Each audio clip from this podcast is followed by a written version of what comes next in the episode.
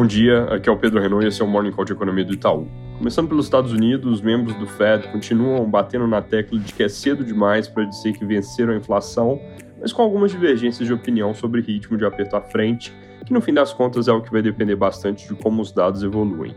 Ontem o James Bullard falou com tom mais duro, defendendo 75 em setembro, 50 em novembro e 25 pontos base em dezembro.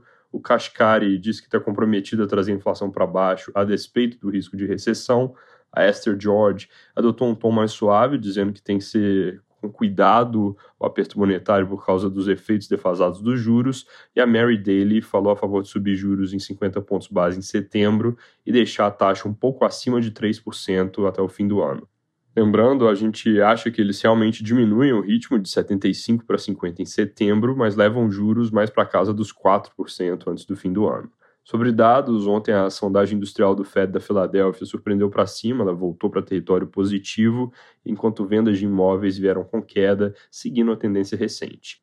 Na China, o país fecha a pior semana de Covid desde a explosão de casos que aconteceu em abril e maio. Uma boa parte desses novos casos locais está aparecendo em destinos comuns para chineses nas férias de verão, e isso aumenta o risco de que, viajando de volta para casa, eles espalhem o surto, que até então está bem restrito a apenas três províncias. Dado o know-how que eles construíram de fechar rápido as coisas, a gente segue acreditando que não deve voltar a haver grandes lockdowns, mas é sempre bom ficar de olho.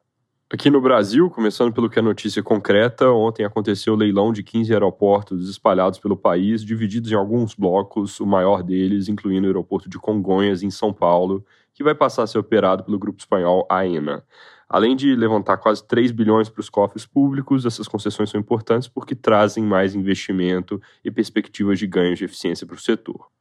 Passando para algo interessante, mas menos concreto, o Valor Econômico de hoje traz mais informações sobre qual seria o desenho que o Tesouro Nacional pretende propor para um novo arcabouço fiscal baseado em uma meta para a dívida pública. Segundo a reportagem, quando a dívida estiver abaixo de 60% do PIB, que é mais ou menos a média dos países emergentes, o governo vai poder aumentar gasto em até 2,5% além da inflação.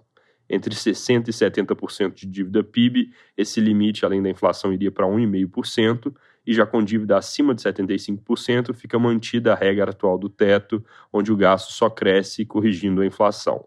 Não fica claro na reportagem o que aconteceria na faixa entre 70% e 75%. E lembrando, o Brasil está acima desse valor máximo, ele deve fechar esse ano em 79%. Então a regra é mais uma coisa olhando para frente do que algo que mudaria a política fiscal no ano que vem, caso seja implementada. Com eleições logo à frente, esse é o tipo de proposta interessante para pensar em um eventual novo arcabouço fiscal, permitindo alguma flexibilidade, mas sem perder o foco de que a situação atual é perigosa. E já falando em eleições, para terminar, jornais de hoje repercutem mais uma pesquisa do Instituto Datafolha, mostrando 47% de intenção de voto para o ex-presidente Lula em primeiro turno e 32% para o presidente Bolsonaro, uma distância de 15 pontos, que é um pouco menor que a da pesquisa de julho, porque o Bolsonaro subiu 3 pontos enquanto Lula ficou de lado. Na simulação de segundo turno, a distância entre os dois candidatos também caiu 3 pontos, com Lula indo de 55% para 54%, enquanto Bolsonaro subiu de 35% para 37%. É isso por hoje, bom dia e bom fim de semana.